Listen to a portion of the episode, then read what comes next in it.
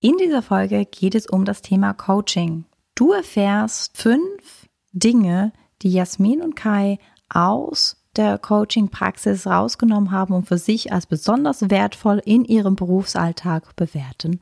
Und ein ganz konkretes Format, das du im Alltag benutzen kannst und dir und deinen Mitmenschen hilft, die Verantwortung dazulassen, wo sie hingehört. Herzlich willkommen zum Agile Growth Podcast, dem Podcast für alle Berufstätigen, die durch agile Methoden mehr Zufriedenheit in ihrem Leben erschaffen möchten. Von und mit den Two Agilists. Herzlich willkommen zum Agile Growth Podcast zum Thema Coaching. Hier sind Jasmin und Kai und wir helfen Menschen dabei, die Versprechen agiler Vorgehensweisen in der Praxis einzulösen, ohne IT-Wissen vorauszusetzen. Schön, dass du da bist. Ja, Coaching ist ja ein breiter Begriff. In, ich würde sagen, in der letzten Dekade auch ziemlich stark angewachsen. Es gibt für alles mögliche Coaches mittlerweile in der Industrie. Life-Coaches, Persönlichkeitscoaches, Beziehungscoaches. Aufräumcoaches, den gewöhnlichen Fußballcoach. Schlankheitscoaches. Wir könnten diese Liste wahrscheinlich noch ein bisschen weiterführen. Das ist jetzt aber nicht das Ziel von diesem Podcast. Aber unter anderem gibt es auch diesen Begriff des Agile Coach. Ja, es gibt ganz viele Ausprägungen von Coaching und so ist das auch kein Wunder, dass eben in der IT-Industrie, in der Agile und Scrum ja so seine Heimat hatte und nach wie vor auch hat, auch eine Rolle des Coaches existiert, eine Ausprägung, nämlich den sogenannten Agile Coach. Und ja, der Agile Coach hat sich natürlich auch ein bisschen beim klassischen Coaching bedient. Und mit klassischem Coaching meine ich das, was man in einer Coaching-Ausbildung lernen kann, die erstmal gar nichts mit Agile oder Scrum zu tun hat. Und darum geht es in dieser Folge, nämlich mal zu schauen, wenn man mit agilen Teams arbeitet, was kann man da eigentlich aus dem Bereich des Coachings sich entnehmen, um besser mit seinen Teams arbeiten zu können. Und wenn du selber in so einem Team arbeitest oder dich auch nur dafür interessierst, dann ist das sicherlich spannend, mal zu schauen, was ist denn so das Handwerkszeug, mit dem ein Scrum Master oder auch ein Agile Coach operiert und operieren kann. Jetzt ist so eine Coaching-Ausbildung unglaublich umfassend und wir werden ähm, mit so einem Podcast natürlich keine Coaches kreieren. Das wollen wir auch nicht, sondern wir möchten dir in diesem Podcast wirklich mitgeben, welche Teile des Handwerkszeugs waren oder sind für uns immer noch unglaublich wertvoll und was nutzen wir in der täglichen Arbeit mit Teams, mit Unternehmen aus diesem Handwerkskasten, um unsere Arbeit besser und qualitativ wertvoller zu gestalten.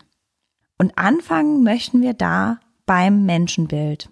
Wenn ich als Coach arbeite, habe ich ein ganz spezifisches Menschenbild und eine Haltung meinem Coachee gegenüber. Nämlich gehe ich davon aus, dass der Mensch ressourcenvoll und ganz ist.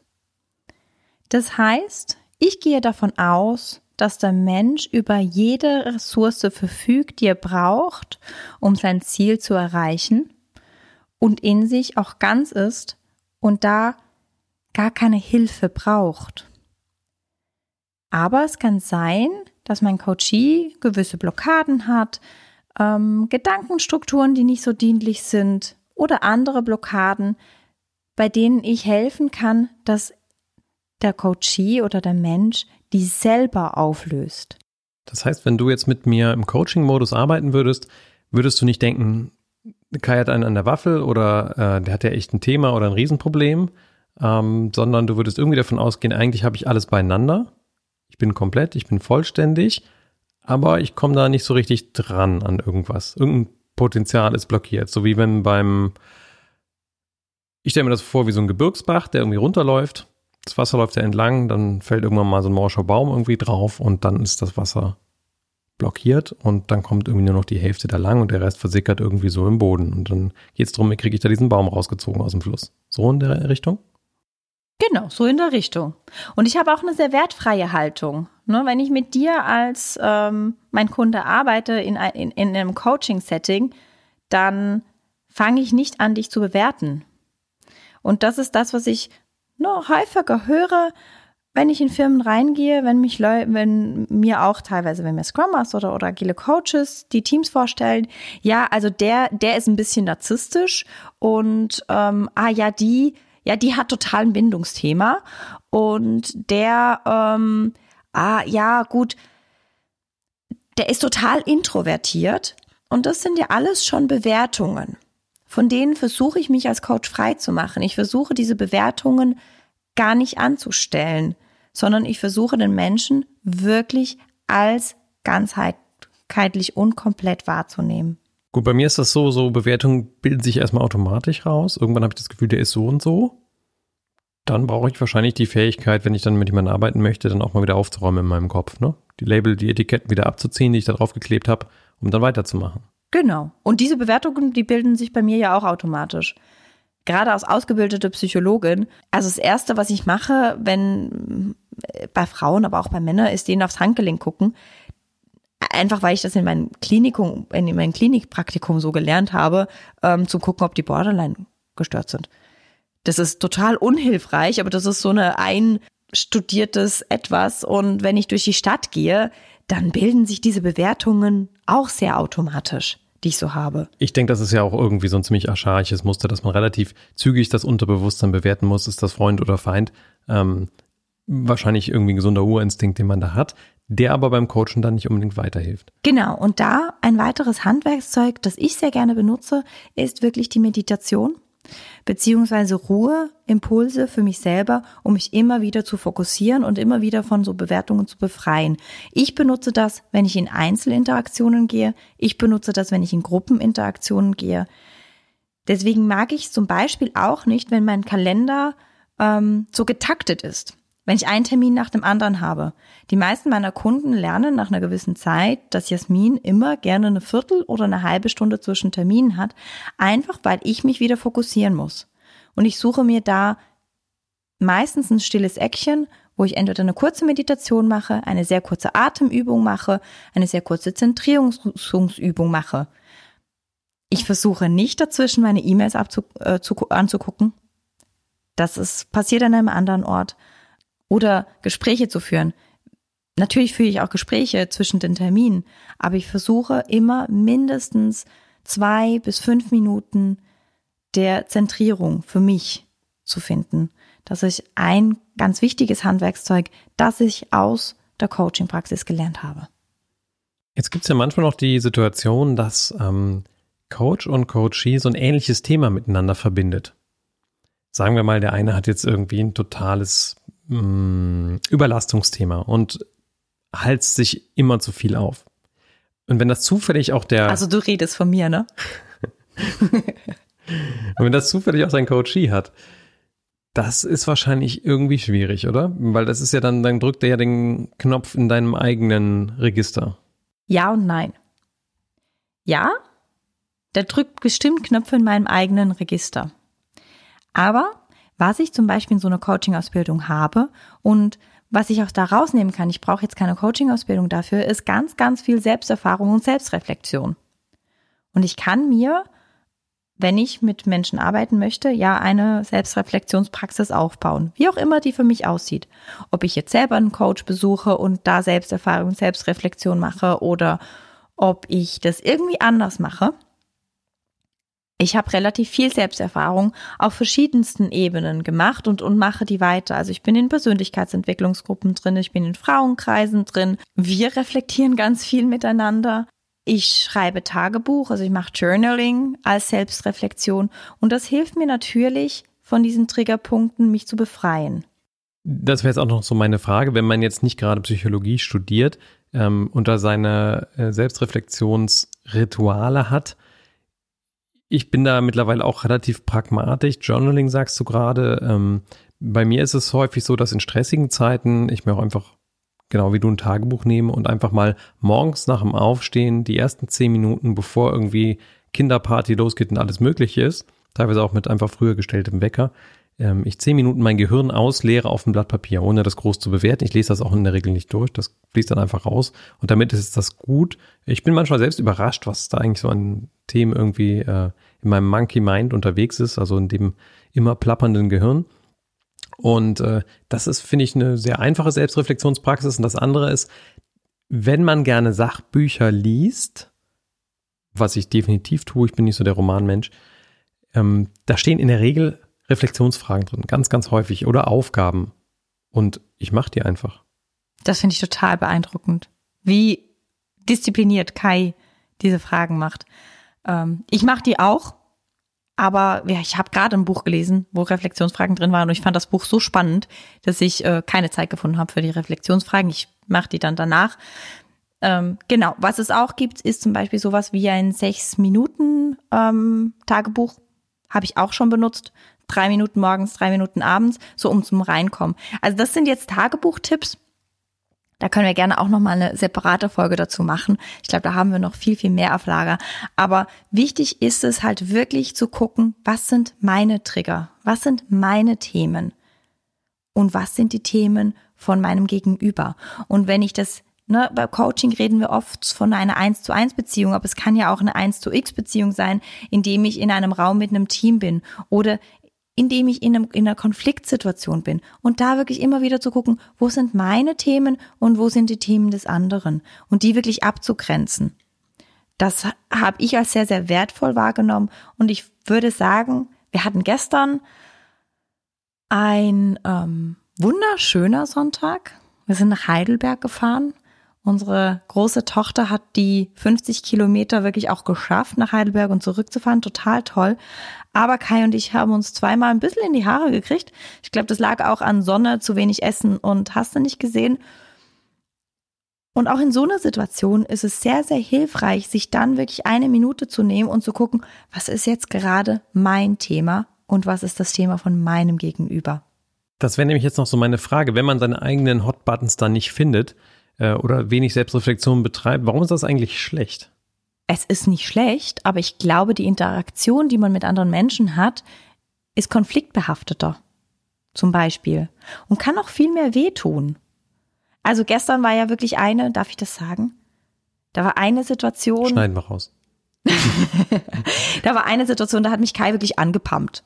Da ging es darum, dass unsere dreijährige Tochter gerade so ein bisschen Prinzessin ist und entweder aussucht, nee, das macht Mama oder nee, das, das macht nur Papa und das ist echt anstrengend. Und irgendwie habe ich was dazu gesagt und Kai hat mich, hat mich da angepumpt.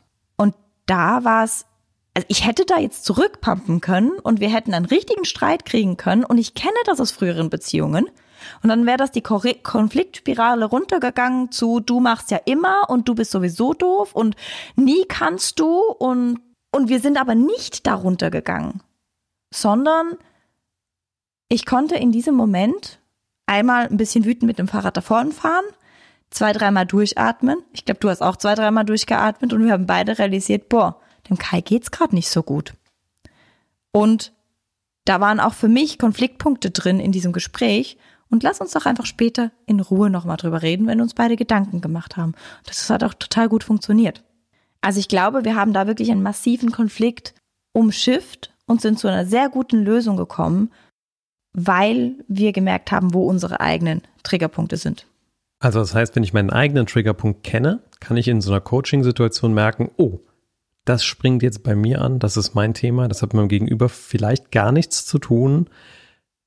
Ich atme gerade mal durch oder mache mal eine kurze Pause oder lenke meine Gedanken um, damit ich wieder beim anderen sein kann und nicht mit mir selbst überfrachtet bin. Genau. Das sind ja auch ganz oft so diese Situationen, wo man denkt, oh, kenne ich auch. Und ja, ich möchte dir gerade eine Geschichte dazu erzählen. Und oh, hier habe ich noch was. Und wenn ich gerade in der Situation bin, wo ich dem anderen zuhöre oder wo ich mit dem anderen eine Lösung für sein Problem suche, dann sind meine Geschichten da drin einfach gar nicht so, die sind dann deplatziert. Die gehören da gar nicht hin. Und wenn ich darauf anspringe, auf meine Trigger, dann versuche ich den anderen meistens auch irgendwo hin zu coachen. Und ich habe nicht mehr die Haltung von, der andere ist komplett und ressourcenvoll und er kann selber, er wird sich sein Ziel selber aussuchen und er wird auch selber dahin kommen. Sein Ziel ist nicht mein Ziel. So, wenn der sich jetzt sein Ziel aussuchen darf, ich aber als Agile Coach unterwegs bin, wo ich ja das Ziel habe, dass das Ganze irgendwie agil werden soll, das riecht ja nach Konflikt. Das ist auch ein Konflikt ich glaube, der Agile Coach hat halt nicht nur Coaching drin, sondern hat auch einen ordentlichen Bestandteil an Beratung drin, wo ich ja weiß, wo das Ziel ist.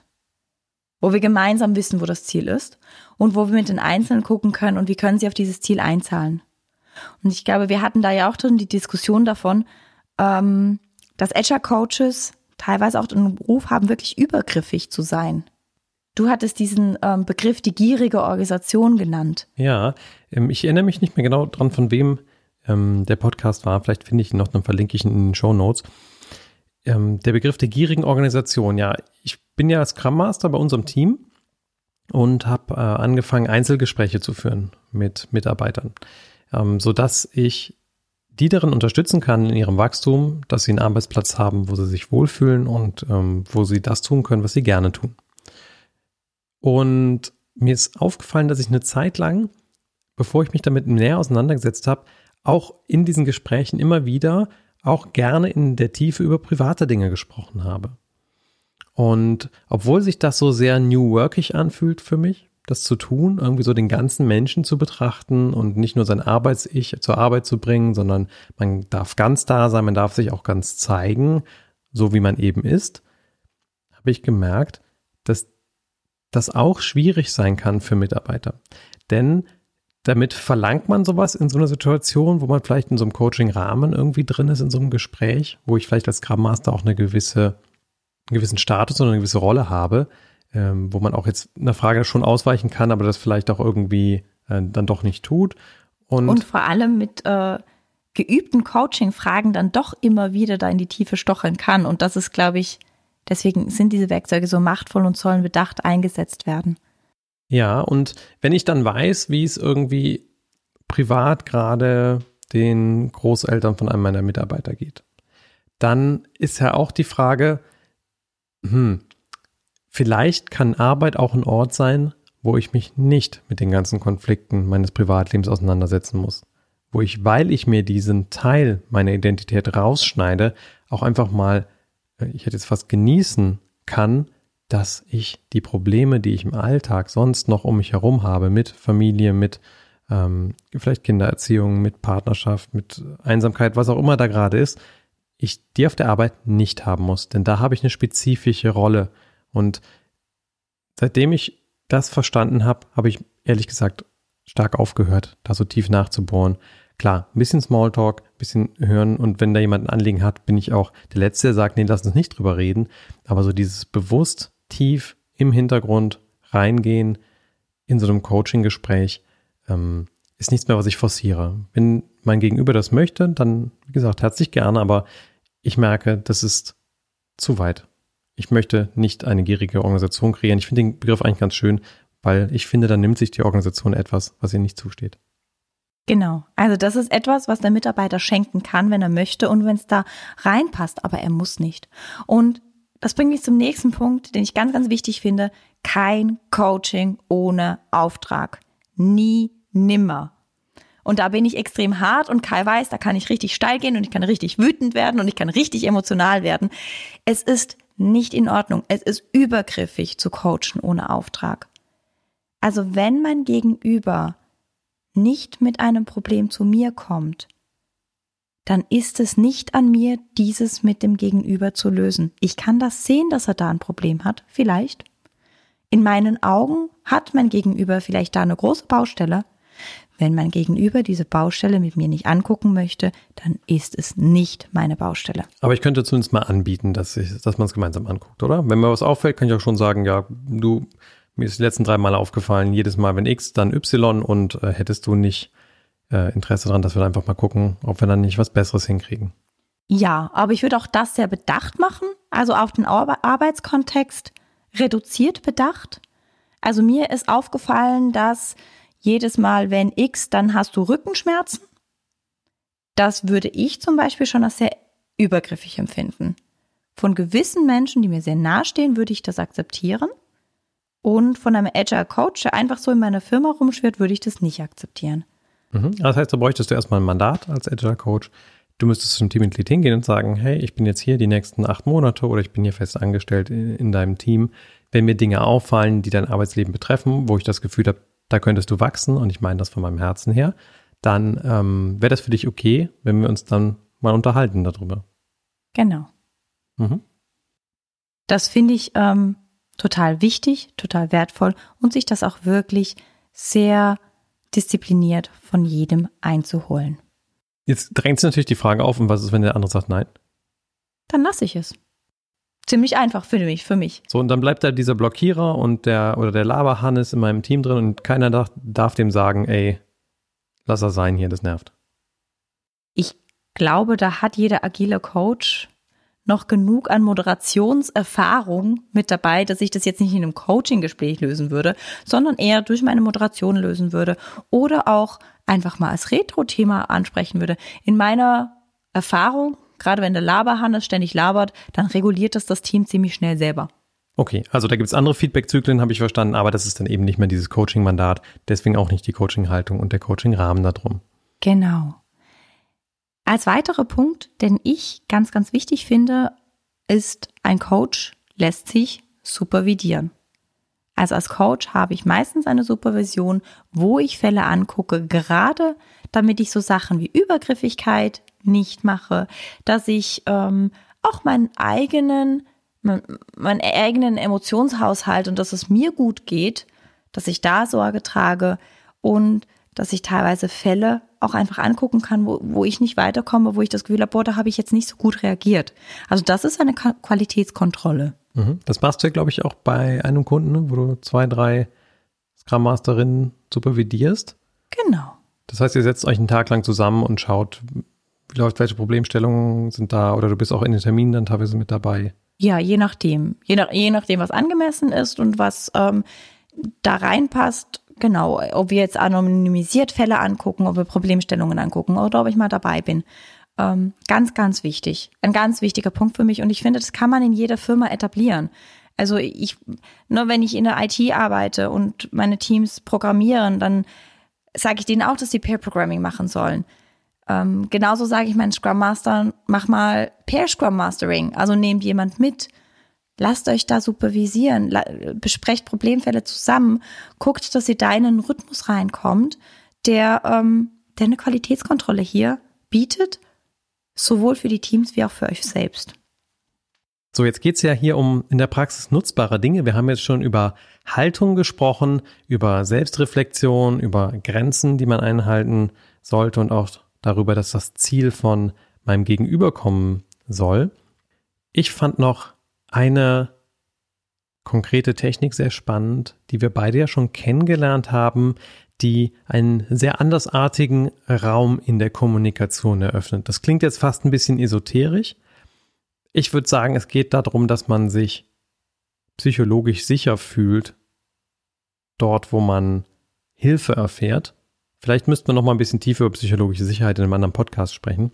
Äh, Kai um hat gerade gesehen, dass ich die Stirn ein bisschen runzeln. Nein, er hat recht das führt definitiv dazu, dass man psychologisch sichere Räume erschafft. Also ich sage mal ein bisschen laienhafter, also äh, dass man auspacken kann, was einen wirklich bewegt. Und eine Art und Weise davon kennt sicherlich jeder. Äh, man bringt irgendein Problem auch den Nachbarn über den Zaun mit und was kriegt man zurück? Hast du schon mal probiert? Du müsstest doch. Genau, ein Ratschlag. Ne? Also du solltest, du müsstest, du könntest, erkennt man auch ganz oft an diesen sprachlichen Muster einfach, äh, dass, dass das Wort du drin steckt und es richtet sich auf die Zukunft. Ne? Also man soll in Zukunft was anders machen, was ausprobieren, was testen. Und da steckt ja so die Implikation hinter, ich weiß, was gut für dich ist als Ratschlaggebender. Und äh, damit, ja, wie geht's damit der Verantwortung desjenigen, der das Problem hat? Der schiebt die damit auf den Ratschlaggebenden. Ne? Wenn ich meinem Nachbarn jetzt ein Buch empfehle dazu, wie er in seinem Leben besser auftanken kann, weil er gerade total ausgebrannt ist. Und er liest das und das hilft ihm nicht, dann sagt er nachher, ja, ich habe das Buch gelesen und es hat nichts gebracht. Tja, irgendwie machen wir das doch allzu gern wir Menschen, ne? so einen Ratschlag über den Zaun werfen, weil das ist irgendwie total einfach für uns. Und es macht auch noch Spaß als Ratschlag geben, das macht unglaublich Spaß, weil dann bin ich gefragt, ich weiß was dazu, ich habe das selber schon erlebt und dann kann ich anderen sagen, so, das hilft dir weiter. Ist ja auch nett, dem anderen Menschen weiterzuhelfen. Und dann fühle ich mich gut als Ratschlaggebender. Leider, in vielen, vielen Fällen hilft das dem Gegenüber nicht wirklich weiter. Und es führt zu einem Machtgefälle das wir eigentlich nicht wirklich haben wollen. Also weder in unseren Teams haben wollen, noch zwischen einem, einem agilen Coach und, und dem Kunden oder zwischen einem internen agilen Coach und den Teams. Wir wollen dieses Machtgefälle nicht haben. Und wir wollen auch diese Verantwortungsübertragung nicht unbedingt haben. Deswegen gibt es ein anderes Pattern. Was du, glaube ich, mal kennengelernt hast in einer Runde, wo du ein persönliches Problem hattest. Genau. Nämlich äh, das Problem, das Kai vorhin schon angesprochen hat. Ich habe einen vollen Kalender. Ich habe immer einen vollen Kalender und ich bin unglaublich gut, mir den zuzuballern. Und wenn mal eine Lücke entsteht, dann trete ich dem Elternbeirat bei. Oder dann mache ich eine neue Coaching-Community auf. Oder dann mache ich irgendwas anderes, was mein Kalender wieder zuballert. Weil es anscheinend unglaublich wichtig ist, dass ich einen vollen Kalender habe. Dieses Problem habe ich mitgenommen in eine Frauengruppe, in eine Coaching-Runde, die mit diesem Format arbeitet. Und ich bin da selber gecoacht worden, so circa eine halbe Stunde und habe rausgefunden, es geht gar nicht so wirklich um den vollen Kalender. Es geht um Wertschätzung. Es geht darum, dass ich ganz viele Dinge in meinen Kalender reinpacke, wo ich das Gefühl habe, dass ich Wertschätzung erfahre von außen und hingegen dann die Sachen liegen bleiben, die ich auch gerne noch tun möchte, aber die nicht eine direkte Wertschätzung für mich haben. Wäsche waschen, kochen, aber auch einfach für meine Kinder da sein.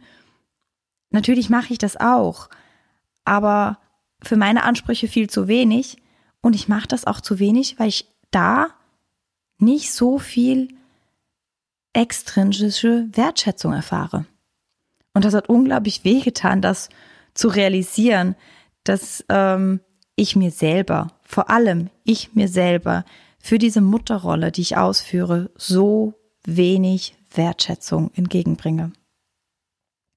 Mit diesem Thema bin ich also in diese Runde reingegangen und dann hat jedes Mitglied von dieser Runde eine Geschichte aus ihrem eigenen Leben geteilt, wo ihnen das selber auch schon mal begegnet ist. Also diese Trauer und dieses nicht gesehen werden, dieses Gefühl nicht gesehen zu werden. Und das hat so gut getan. Das waren keine Ratschläge. Überhaupt nicht, sondern das waren indi sechs individuelle Geschichten zu diesen Gefühlen. Ich fühlte mich danach erstens unglaublich gesehen.